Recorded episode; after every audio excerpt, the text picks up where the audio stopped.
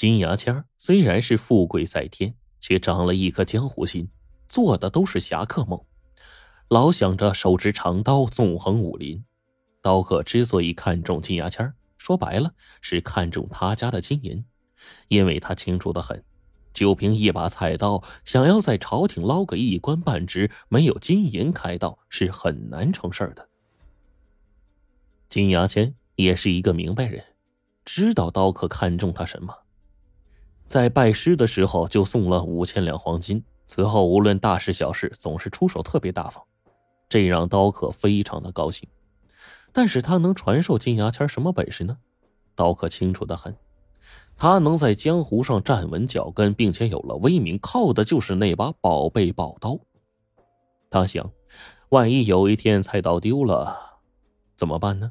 这么一想，刀客不由得冒出了一身的冷汗。转眼三个月就过去了，刀客发觉金牙签对自己呢开始越来越冷淡了，眼神也很怪异，就连自己的女人也不像以前那样对自己知冷知热了。那天傍晚，刀客从外面回来，突然听见卧房里有怪异的声音。这推门一看，就见金牙签正和自己女人干那苟且之事呢。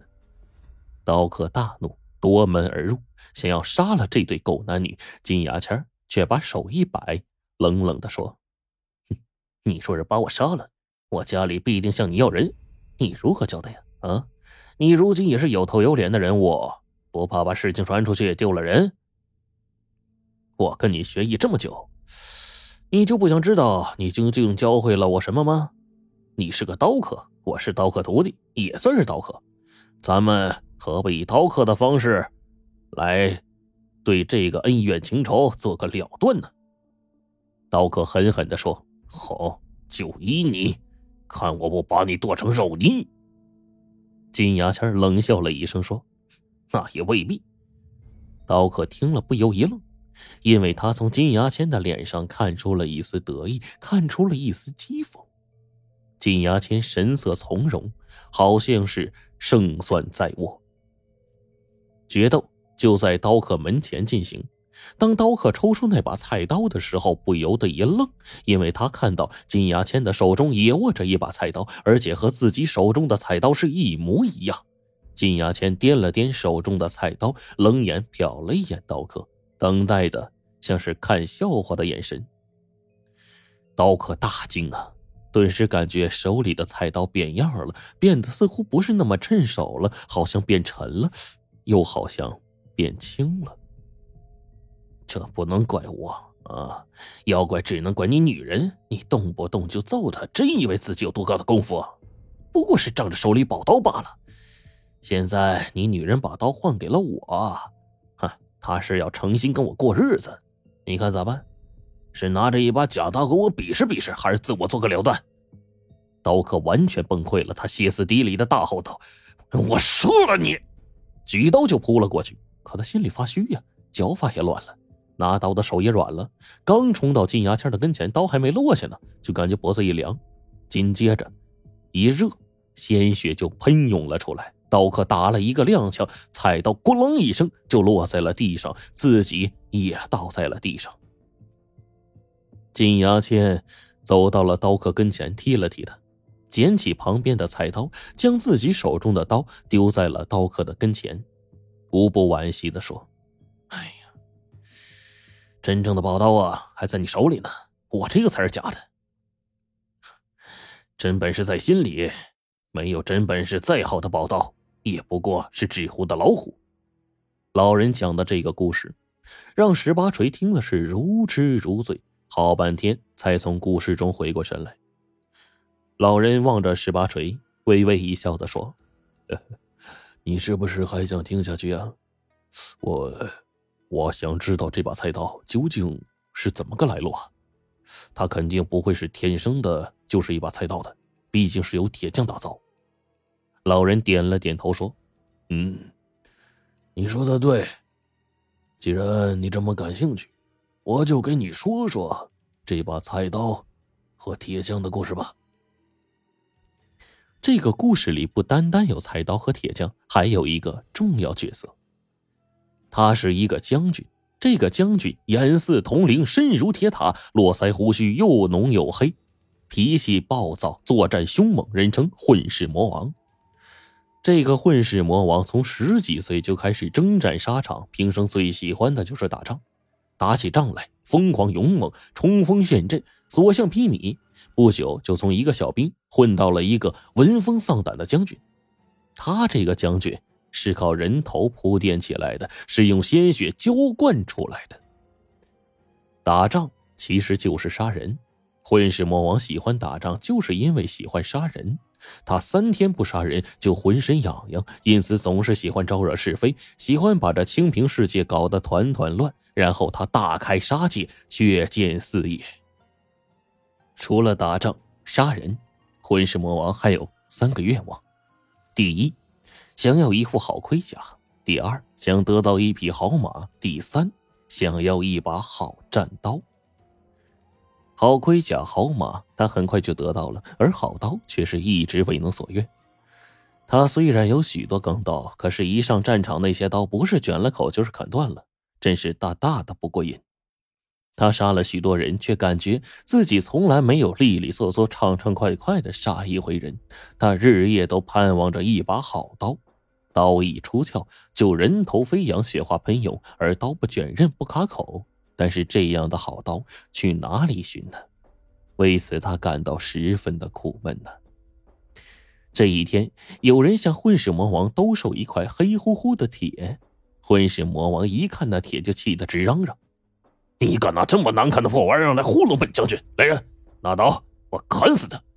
那人吓得扑通一下就跪下了：“这将军，你你可别小瞧这东西难看呐，这可是真正的宝贝疙瘩呀！”您要是听了他的由来，保准你高兴。混世魔王笑了，哼，你有什么由来让我听了高兴啊？要是真让我高兴，不但不杀你，还给你金子。那人告诉他，这黑铁乃是当年大禹王从昆仑山上采得的，名叫玄铁，共两块，一雌一雄。雌的，大禹王铸就了一把斩龙剑，斩杀了妖龙邪魔之后，把剑投到了东海。这块雄铁因为火候不够，没能融化开，大禹王就把它存放到了黑水的龙魂潭。后来黑水断流，龙魂潭干涸，玄铁再一次现世了。那人讨好的说：“哎，我听说将军想要一把好刀，就花了五千两黄金，购得这块玄铁，进献给将军呐。”进献，进献的意思不是白送我吗？混世魔王问。那人陪着笑脸说：“哎，五千两黄金，我哪里白送得起啊？我还指着将军多赏我几个呢。”混世魔王说：“好，这就赏你。”说完，把刀一挥，那人的脑袋就滚到了一边去。但是得了玄铁，怎么变成一把战刀呢？混世魔王决定寻找铁匠高手，到处张贴布告，重金悬赏。有些铁匠为了重金悬赏，不知高低，斗胆前来开炉，结果花了人力财力，折腾了好一阵子，那块玄铁还是老模样。不用说，这些铁匠的下场只有是人头落地。这么一来，就没有人敢上门找死了。没人上门，混世魔王就到处抓，不分青红皂白，只要是铁匠，统统抓来军营，逼他们融化玄铁。这些可怜的铁匠，不是被砍了脑袋，就是被投进了熔炉。一时之间，铁匠们四处逃难。有人断言，如此下去，要不了多久，恐怕连个打菜刀的铁匠都找不到了。这一天呢，有一个胡须苍白的老翁来到了军营，自称是铁匠，愿意为混世魔王融化那块玄铁，铸就成刀。混世魔王大喜，对老翁说。如果他能把这玄铁融化并铸造成刀，就赏赐黄金万两。老翁却说：“金银并非是老汉所需，老汉呢只想帮将军了却心愿。”接下来呀，老翁就搭了一个封闭型的一个作坊，建造了高高的炉台。开炉之后，熊熊的炉火一直燃烧到第七天。老翁要求监护的军士和所有人全部离开。混世魔王本人也只能站得远远的。过了不久，老翁要混世魔王取来宝甲，他要试一试刀火。混世魔王心存疑虑，但还是叫人把盔甲送了过去。过了一会儿，老翁要混世魔王将那匹宝马给牵过去，他要用些许的马血淬火。混世魔王求刀心切，只能叫人把马给牵了过来。这个时候，听见叮当声响，接着就是一声马的嘶鸣，最后，老翁走出了作坊，整个人已经筋疲力尽，憔悴不堪。宝刀做成了。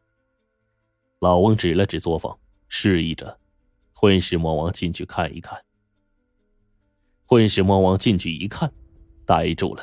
只见他的铠甲被砍得支离破碎，剩了一堆碎片。那匹宝马也倒在了地上，马的胸膛上露着一个刀柄。混世魔王气疯了，他狂叫着说：“快，把这老贼给我拖进来！”“哦，范安，你劳神了，我自己来。”老翁走进了作坊，在铁砧上稳稳的坐了下来。混世魔王喝问道：“快说，这怎么回事？”我用你的铠甲来试刀了。嗯，这刀太锋利了，你的宝甲在刀下面连刮菜都不如。你的马，我用来淬了火。看见刀柄没有？拔出来吧。混世魔王上前一拽刀柄，哧溜一声就拔出来了，又愣住了。原来呀，是一把菜刀。